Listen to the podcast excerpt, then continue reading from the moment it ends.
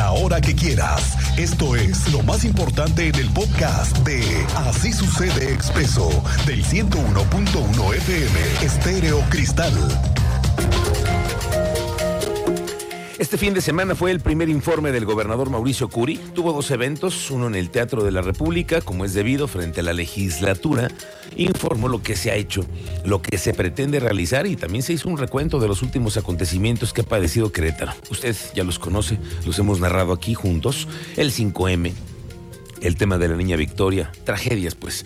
Pero también fue insistente el gobernador en definir una estrategia para que se hagan las cosas. Dijo que a él lo contrataron para gobernar y no para quedarse con los brazos cruzados, enfrentar los problemas, al toro por los cuernos, incluso así lo dijo. hay un tema muy interesante y que está con la expectativa puesta, y es que es el nuevo sistema de transporte, un nuevo modelo del que Curi habló y del que se va a poner en marcha ya la primera etapa el próximo 8 de octubre. Recordará que aquí nos confirmaron que comenzarán a ampliar coberturas, rutas con más unidades, probar nuevos concesionarios que entrarán a brindar el primer intento, ¿eh? es este el primer intento de ese sexenio por mejorar en serio el transporte público. Y hoy, hoy ya se conoció que los concesionarios que tienen actualmente la encomienda del transporte público se les retirará la concesión que tenían. Tú sabes más, cuéntanos Andrea Martínez, bienvenida. Muy buenas tardes. Ángel, muy buenas tardes y también a toda la audiencia. Pues así es, en lo que resta de este 2022 serán retiradas las concesiones del transporte público a la empresa Móvil Probus. El director del Instituto Queretano del Transporte, Gerardo Juanales Santos, recordó que desde la semana pasada, bueno, pues ya se comenzaron a revisar las 1.497 concesiones para dar paso al nuevo modelo de movilidad y también a las nuevas concesiones antes de que concluya este año. Explicó bueno que durante ese proceso se llevará a cabo el trámite jurídico y administrativo para retirar las que ya no tendrán continuidad. Estamos con esta información que nos compartía el director del Instituto Queretano del Transporte. En este momento estamos iniciando la revisión de las concesiones.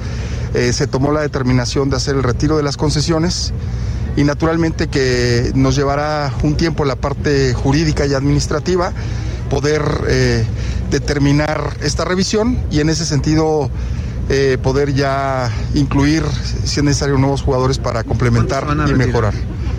Estamos hablando de que se están sometiendo a revisión 1.497 concesiones. Gerardo Juanalo señaló que con base en este retiro de concesiones se determinará cuántos concesionarios nuevos podrían integrarse al nuevo modelo de movilidad. Y es que aunque no dio un número adelantó que ya hay varios empresarios que se dedican al tema del transporte y que están interesados en invertir en estas nuevas concesiones. En cuanto bueno a los operadores del transporte público ante esta medida que se tomó, pues garantizó que no habrá algún riesgo en sus derechos laborales. Esta fue la información, Miguel Ángel. Gracias, Andrea Martínez. Estamos pendientes de las decisiones que vayan a tomar pronto en el Instituto Queretano del Transporte, que por cierto, también se supo hoy que van a duplicar los puntos de recarga de las tarjetas Crobús para dar una mayor cobertura a los usuarios del transporte público. Dice señor Cuanalo que a partir del 8 de octubre, que es cuando arranca este nuevo modelo, se tratará de contar con el doble de puntos de recarga en la zona metropolitana. Se van a comenzar a regalar también tarjetas generales a los usuarios, pues para promover el uso de la tarjeta. Eh, duplicar los centros de recarga, vamos a eh, dar gratuitas tarjetas de prepago, vamos a poner un centro de recarga de tarjetas de prepago a bordo. El vicealmirante, coordinador de Aeronáutica Naval de la Secretaría de la Marina, Gilberto Carballo Ávila, dio a conocer que el 9 de, mm, del 9 al 11 de noviembre se va a llevar a cabo en Querétaro un cuarto Congreso Internacional de Seguridad Aérea se llama Un cielo de oportunidades para servir a México. Es organizada por la Secretaría de Marina, se va a llevar a cabo en la Universidad Aeronáutica de Querétaro. Este congreso va a congregar al personal de la Secretaría de la Marina, de la Fuerza Aérea Mexicana, las organizaciones de aviación civil y Fuerzas Armadas de otros países incluso. Vienen de Estados Unidos, de Francia y de Colombia. Por lo cual me permito anunciar en esta ocasión el cuarto Congreso Internacional de Seguridad Aérea, de Seguridad Aérea se va a realizar del 9 al 11 de noviembre teniendo como sede, como decía yo, la Universidad de Querétaro. Y el lema en esta ocasión va a ser un cielo de oportunidades para servir a México.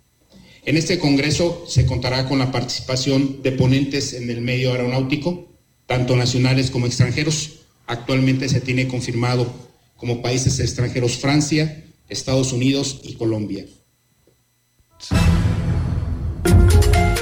Bueno, hablemos del tema de las festividades patrias. Por lo pronto, el coordinador estatal de protección civil, Javier Amaya, dio a conocer que se esperan lluvias el día de la ceremonia del grito de independencia, como casi siempre ocurre los 15 de septiembre, casi siempre llueve, casi siempre llueve. Sí. Y luego llueve en serio, ¿eh? Con todo, así que.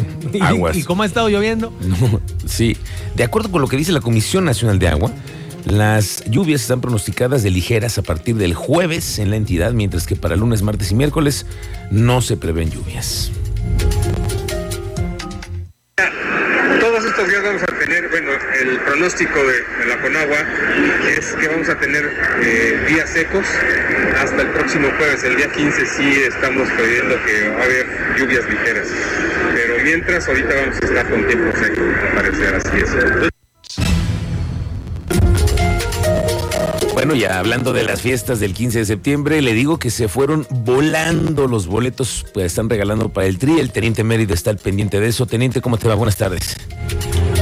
Muy buenas tardes, Miguel Ángel. Buenas tardes a nuestro auditorio para informarles que los boletos para el concierto del TRI se agotaron en menos de dos horas. Fueron repartidos en mediaciones taquillas, más bien del Estadio Corregidora y del Estadio Olímpico. Agotados, el TRI se presenta en la explanada del Querétaro Centro de Congresos, pero ya no hay boletos. Al principio se estaban entregando dos por persona.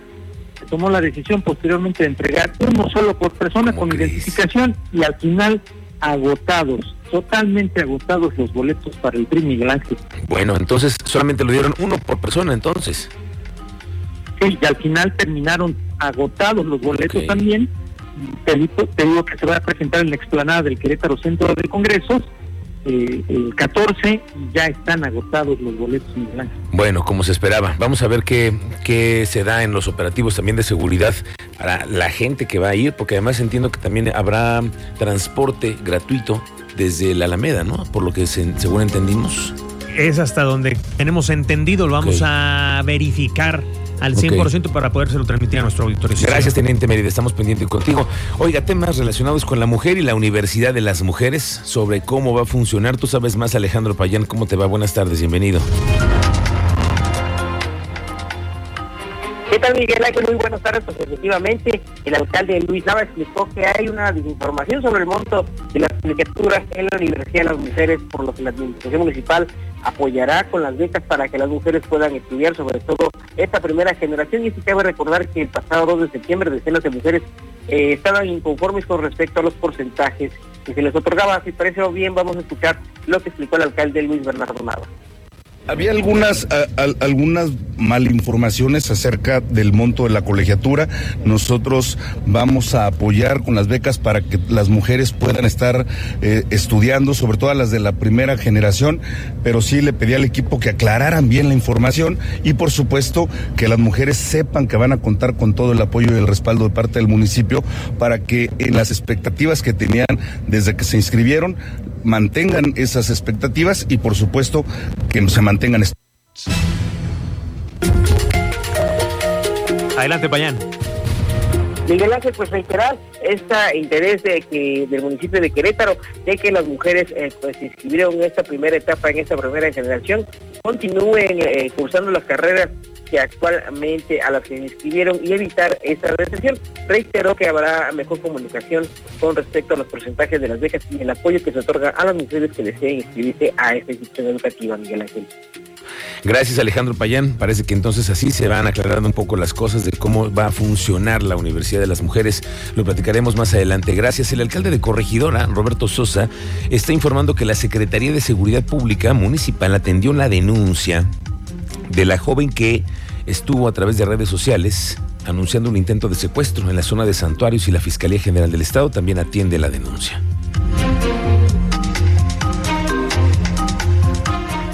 Sí, por supuesto, ya atendimos a la, a la, a la, a la joven que está ahí, la Secretaría, la Secretaría de Seguridad Pública, y de inmediato le escribí instrucciones para que se acercara con ellos.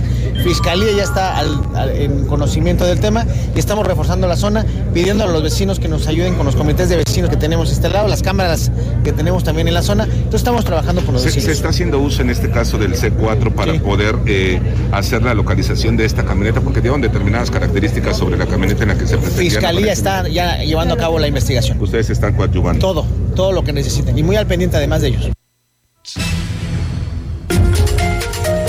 Algunas empresas que se encuentran en la zona de obras de Paseo de 5 de febrero han recurrido a la contratación de transporte de personal privado para reducir el tráfico y mejorar la llegada de sus colaboradores. El presidente de la Coparmex en Querétaro, Jorge Camacho, explica que esto no ha sido en gran medida, pero sí se ha visto un repunte de al menos un 10% en la contratación de estos servicios.